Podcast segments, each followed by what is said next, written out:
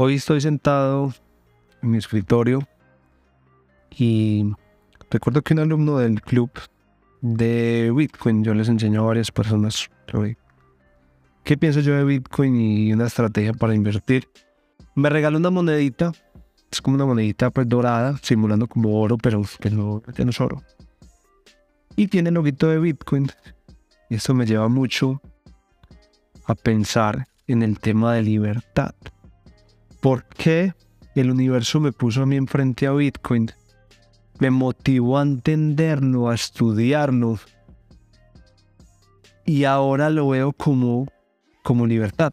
No lo veo como, como es primera vez que yo hago una inversión donde claramente no lo estoy haciendo simplemente por rentabilidad, lo estoy haciendo por libertad, que es, es algo muy diferente. Y esto, Bitcoin, yo le agradezco mucho porque ha sido el mejor tutor financiero que yo he tenido en mi vida hasta ahora, porque me ha ayudado a entender cómo funciona el dinero, a entender todo el tema de las monedas gubernamentales, todos los pro y los grandísimos contra que tiene, que desafortunadamente muchas personas hoy se despiertan, van a trabajar simplemente en algo que no les apasiona, porque van a recibir a cambio un pedazo de papel que la sociedad o el gobierno te dice que tiene un valor para intercambiar por otro servicio o por otro artículo. Simplemente es un intercambio de energía materializado en un papel. Entonces, eso me lleva mucho a pensar es cómo estamos dejando a un lado lo importante de la vida, cómo estamos dejando a un lado tantas cosas bonitas que tenemos, más que todo en Colombia, que, bueno, en todo el mundo hay, hay cosas naturales impresionantes, pero Colombia estamos llenos de, de recursos naturales bonitos, de personas bonitas, muchas veces estamos encerrados en el día a día, en el corre-corre, simplemente haciendo lo mismo todos los días para que nos den un pedazo de papel. Bitcoin, les quiero compartir algunas cosas interesantes que, porque lo veo yo como libertad. Bitcoin se puede ver de muchas formas. Bitcoin, eh, hay personas que simplemente lo ven como para hacer una operación rápida, entrar y salir y ganar un dinero. Hay otras personas que lo ven como transaccional, simplemente para hacer un giro rápido de, un país a otro barato. Otras personas lo ven como algo más incógnito, donde no quieren dejar todos sus datos y quieren hacer una transacción más fácil. Y otras personas lo vemos como libertad. Libertad, ¿por qué? Porque para mí Bitcoin le devuelve al ser humano, para mí es un regalo a la humanidad, uno de los regalos más bonitos que, hemos tenido en la humanidad. Es importante saber que ese regalo es clave de que sea anónimo. Es clave de que sea anónimo porque las características tan importantes que tiene Bitcoin, donde no fuera anónimo, posiblemente, muy posiblemente no fuera lo que es hoy. Y simplemente un gobierno, un estado, una ley puede hacer de que Bitcoin no pues pueda ser vetado en algunos países, no pueda ser usado y no puedan destruir y, y pues sea inconveniente digamos su crecimiento. Lo importante de que Bitcoin sea anónimo es que no hay una entidad, no hay una persona a la cual simplemente un ente regulador pueda ir y decirle, venga, usted no puede ofrecer este tipo de servicio. Al, al, al, al ustedes empezar a entender Bitcoin, se van a dar cuenta que Bitcoin es un regalo a la humanidad porque ustedes pueden aportar a ser parte de esa cadena, ese sistema que se llama blockchain. Por medio de blockchain ustedes algo que se llama Nodo, que pueden buscar en internet, pero es un aparatico con un disco duro y un computador pequeñito que vale muy poco. Ustedes pueden aportar a la red y ustedes, digamos, son como un servidor que le aporta esa red. Entonces, cuando un servidor es de todos, si alguien lo apaga, si un país lo apaga o en una persona lo apaga, no pasa absolutamente nada, él sigue funcionando en todas las otras personas que lo tengan. Es algo que ya está tan distribuido en el mundo que ya puede decir un país, Bitcoin en mi país supuestamente dicen que es ilegal, pero las personas lo pueden seguir transaccionando, no hay forma de que lo apaguen, no hay lo único es que dicen que podrían apagar el internet para detener a Bitcoin, pero ni siquiera eso porque ya avanzó tanto que Bitcoin se puede transaccionar de forma eh, que no requiere internet, se puede transaccionar en este momento con satélites que tienen toda la cadena de bloques, entonces ni siquiera eso lo puede apagar. Es un sistema muy importante porque es deflacionario.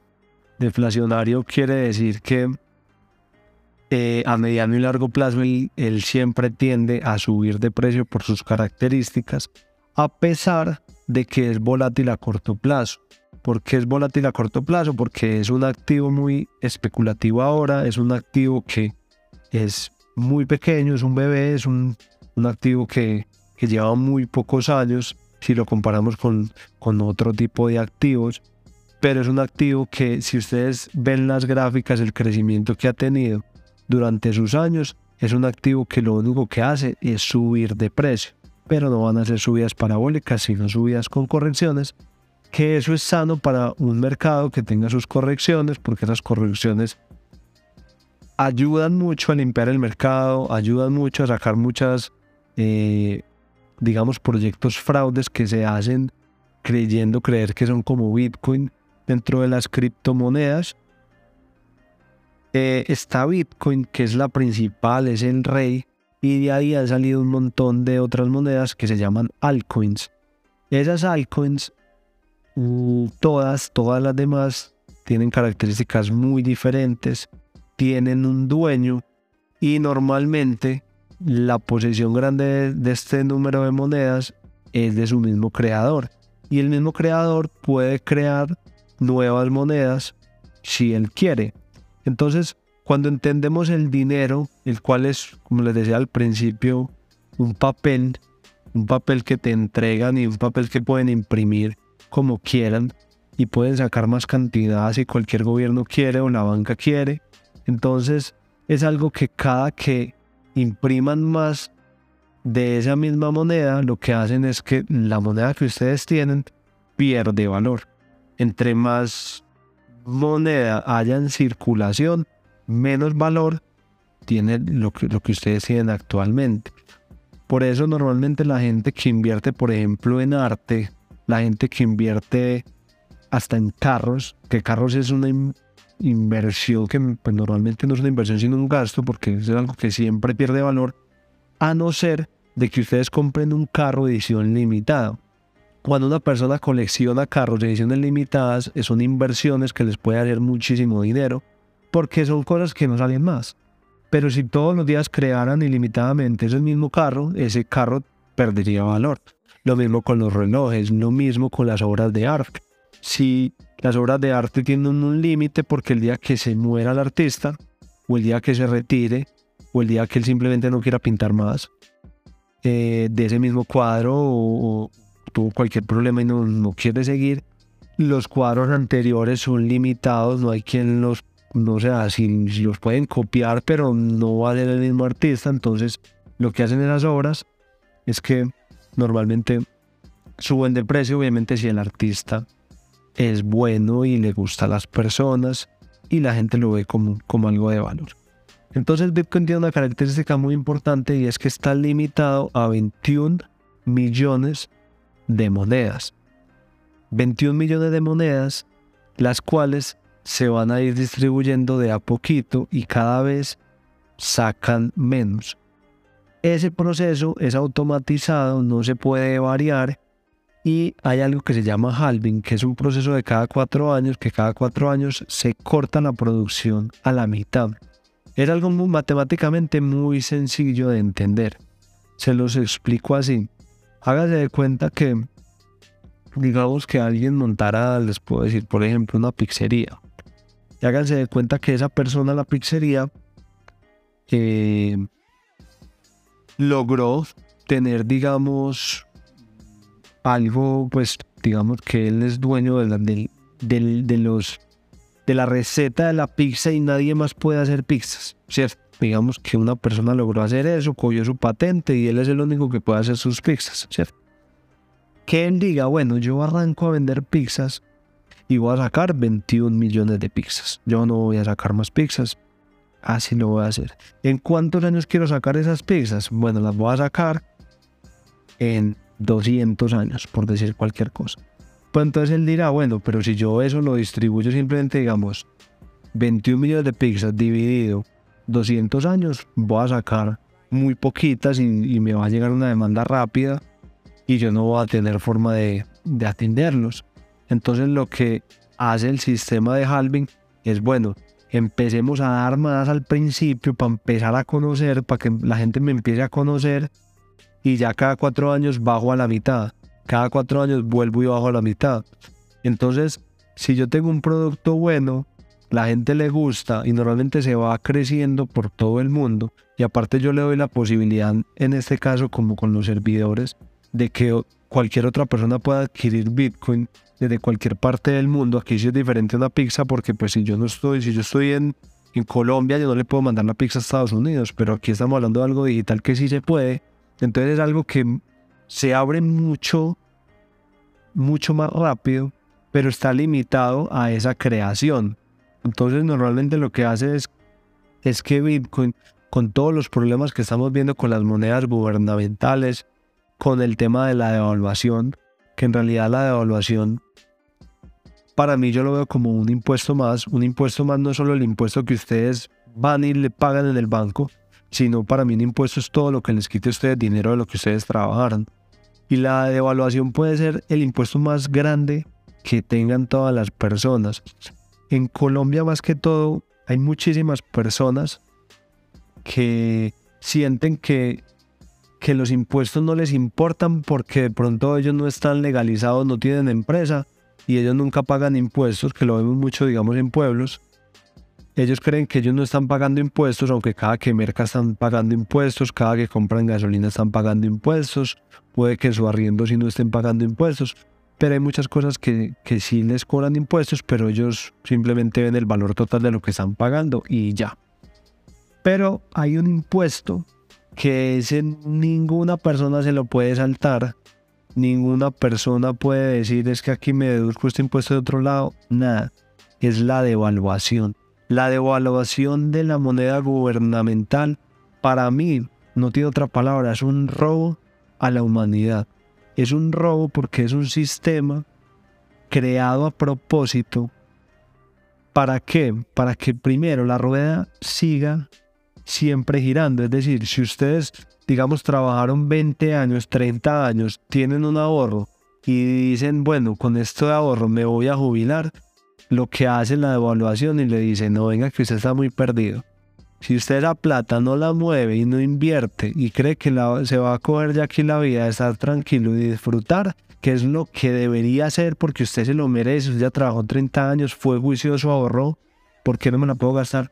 La devaluación que le dice, venga que ese dinero cada vez vale menos.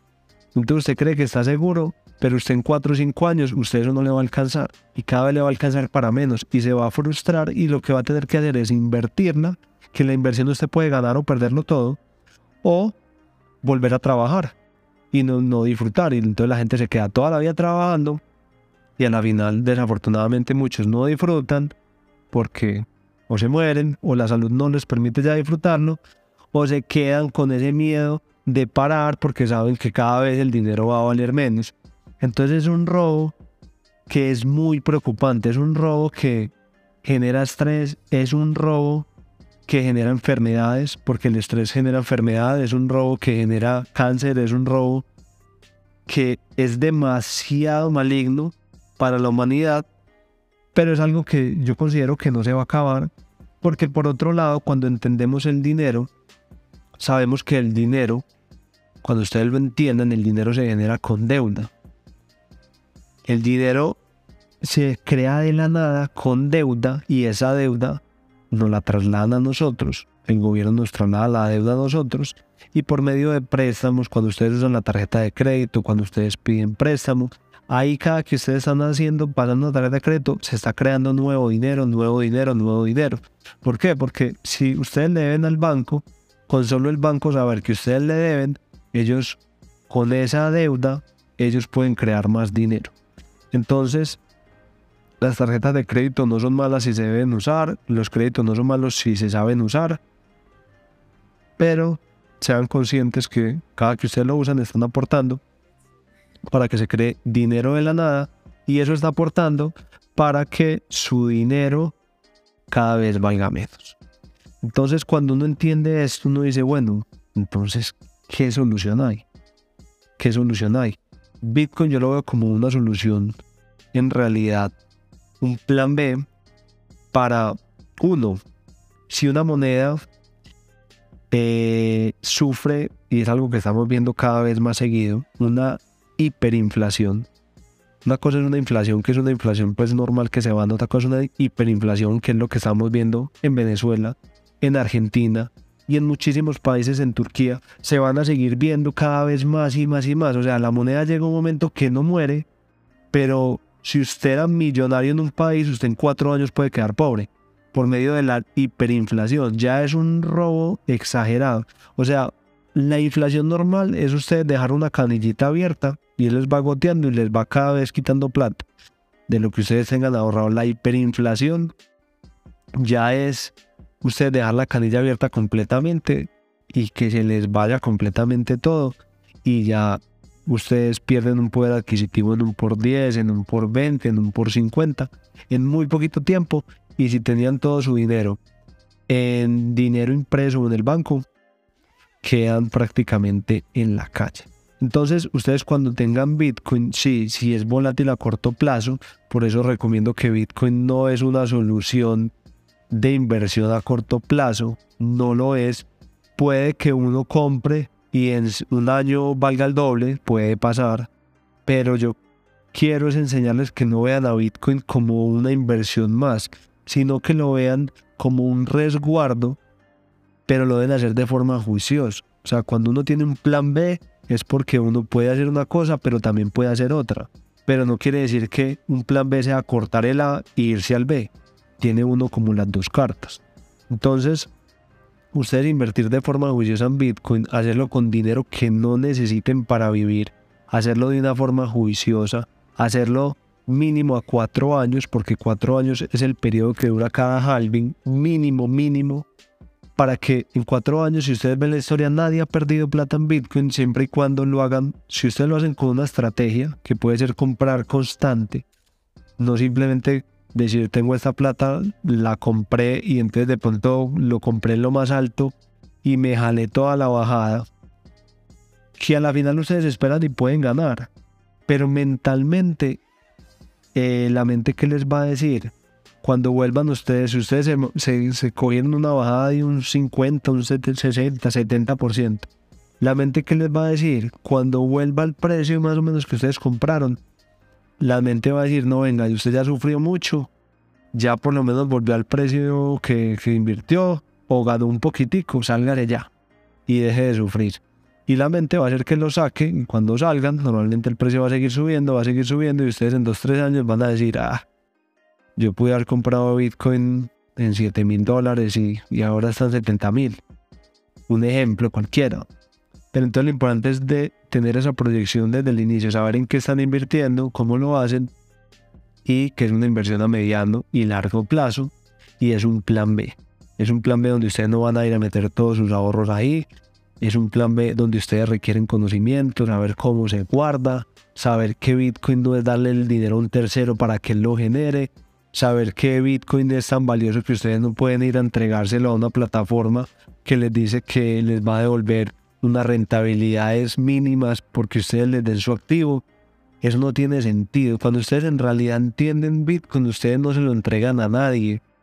Y si les ofrece demasiado, ustedes desconfían porque saben que eso no existe. Lo quieren es dibujarle algo muy bonito para que usted les entregue el activo valioso y ellos a la final con cualquier cosa que se inventan o se denominan que hoy día también es muy famoso que, que se quebraron supuestamente se quiebran es de puertas hacia afuera pero no hacia adentro todos sus creadores quedan millonarios pagan multas multimillonarias y ellos siguen ahí pero el usuario en la letrica chiquita, que es la que muchos no leemos cuando abrimos cuentas en plataformas, esa letrica chiquita muchas veces dice que si ellos se llegaran a quebrar, que quebrar simplemente es uno declararse en quiebra, el dinero de los usuarios queda para ellos para pagar deudas y para pagar cosas.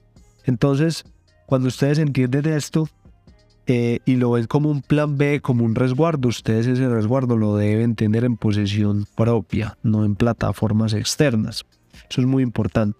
Ahora, Bitcoin también es, es, es, lo veo como algo, un refugio, libertad, porque es un dinero universal, es un dinero que ustedes a cualquier parte del mundo que se lleven lo pueden cambiar, es como el oro.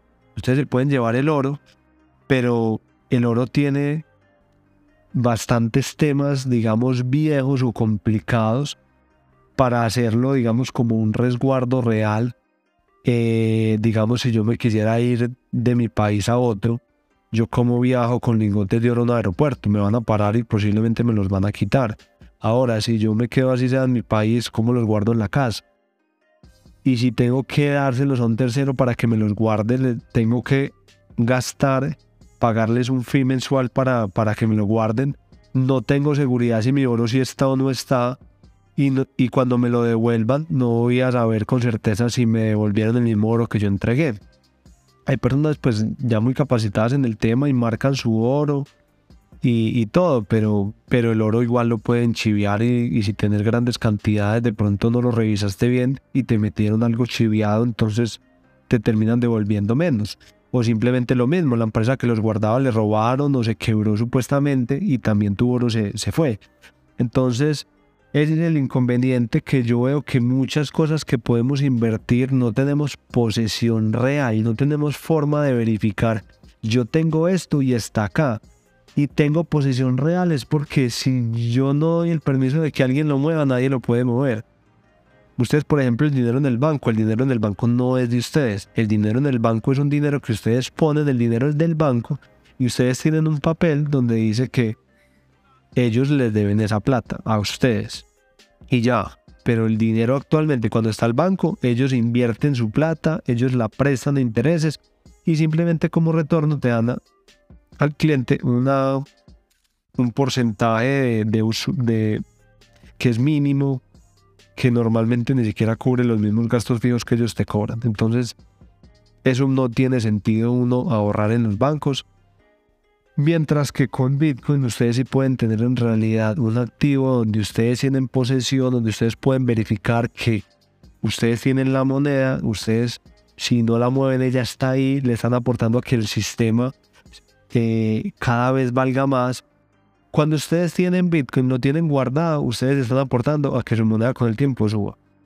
Es lo mismo que les digo con el dinero moneda, pero al revés. Cuando ustedes usan su tarjeta de crédito, ustedes están aportando para que su, su dinero y el de todo el mundo valga menos. O sea, el dinero normal, el sistema te impulsa a gastar, a gastar, a gastar, porque así funciona, para que ellos puedan crear más y crear más dinero y así ellos ganan con los intereses que les cobran. Y ese mismo dinero lo prestan 10 veces, entonces un interés que el banco te diga te prestó al 1.5 mensual, en realidad ese mismo dinero, ellos están haciendo ese 1.5 por 10, ellos están haciendo un 15% mensual si lo prestan 10 veces el mismo dinero. Entonces están volviendo totalmente rico el sistema y aparte te están devaluando tu dinero. Pero si vos tenés algo como Bitcoin y la gente no lo gasta, que es la mayoría de Bitcoin ahora. Por eso el que entre con Bitcoin ahora está mucho más seguro, tiene una inversión más segura porque la gente que acumula Bitcoin no lo está yendo a vender, por lo menos el 60 al 70% no lo está vendiendo, lo tiene guardado, sabe lo que vale y está distribuido en muchas personas. Eso también es importante porque cuando usted invierte en una moneda que, que Pepito Pérez tiene el 80% de la moneda, ¿Qué pasa si Pepito Pérez le, dio por vender al otro día todas las monedas? ¿Qué pasaría, digamos, con Elon Musk si hoy dice que va a vender todas las acciones de Tesla? Eso se va al piso y, y no sabemos si se pueda parar o no. Entonces, muchas inversiones, si las vemos, así sean inversiones grandes, por ejemplo Tesla, dependemos de una persona, dependemos de Elon Musk. Si esa persona le da por hacer algo eh, vender todas las acciones o, decir cosas locas o cualquier información, todo, toda nuestra inversión va. Pero es que Bitcoin como está distribuido en un montón de personas, que así uno hable sí puede influir, pero e, eso influye en el precio positivo o negativo, pero, pero a corto plazo. Pero ustedes ven a Bitcoin a cuatro años, así Elon nos diga, vendí todo, la, todo lo que compré de Bitcoin, eso afecta a corto plazo, pero eso en cuatro o cinco años no va a importar. Y no lo digo simplemente por decirlo, ya lo hemos visto. China baneó las cripto. las perjudicó su precio y eso que yo lo digo perjudicó para mí es muy ganador que se haga eso porque nos da oportunidades de comprar a mejores precios y en un año estábamos igual. Se quiebran cantidad de empresas que son fraudulentas como FTX y vemos que a los cuatro o cinco meses volvemos a precios nuevamente antes de esas quiebras. Entonces, eso demuestra muchísima fortaleza en este activo.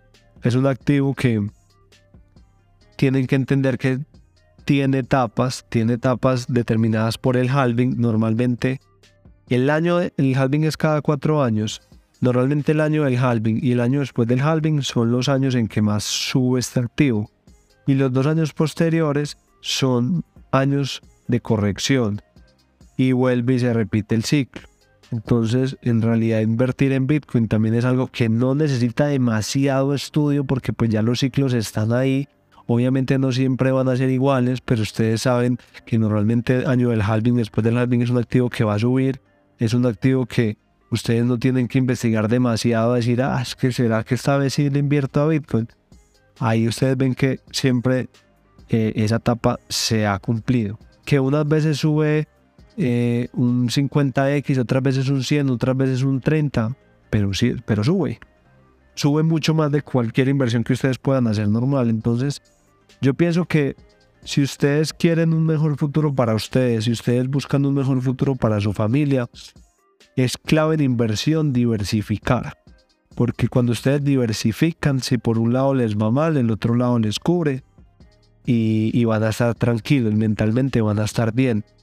Yo considero que un ser humano irresponsable no debería dejar por fuera la inversión en Bitcoin.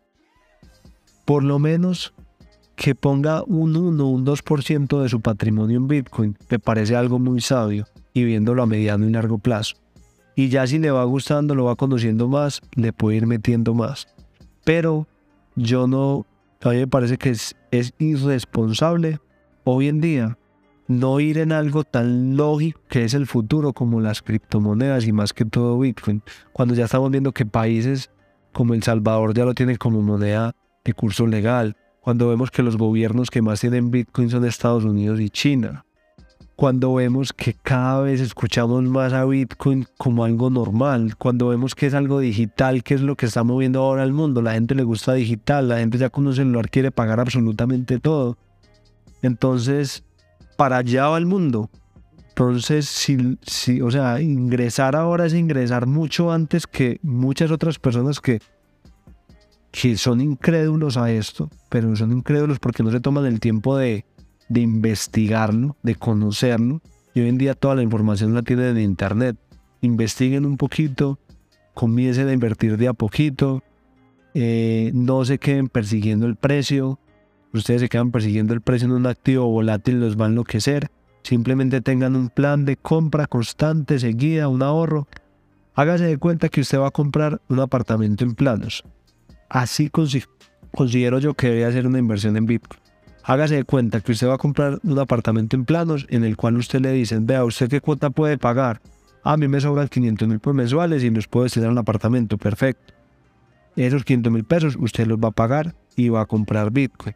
Usted normalmente cuando compra un apartamento y le dicen que se lo entregan en cuatro años, usted no va a estar viendo a los seis meses si el apartamento vale más o menos para usted decir, ah, perdí plata, para usted decir, ah, esta es hora de venderlo. No, usted normalmente espera. Espera por lo menos hasta que le toque pagar ya el monto grande para que le escrituren el apartamento y ya usted toma decisiones.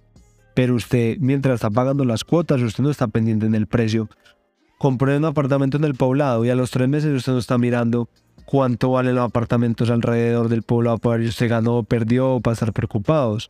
No, usted simplemente confía, hizo una buena inversión, es una buena constructora y se va quedando ahí.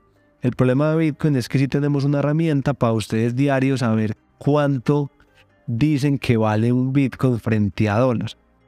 Oigo, es una comparación frente a dólar. Ahora, si ustedes se quieren resguardar y investigan un poquito más sobre el dinero y saben que el dólar y, el, y todas las otras monedas también pueden colapsar, ustedes ya dicen, bueno, yo ya no pienso en dólares, yo ya no pienso en pesos colombianos.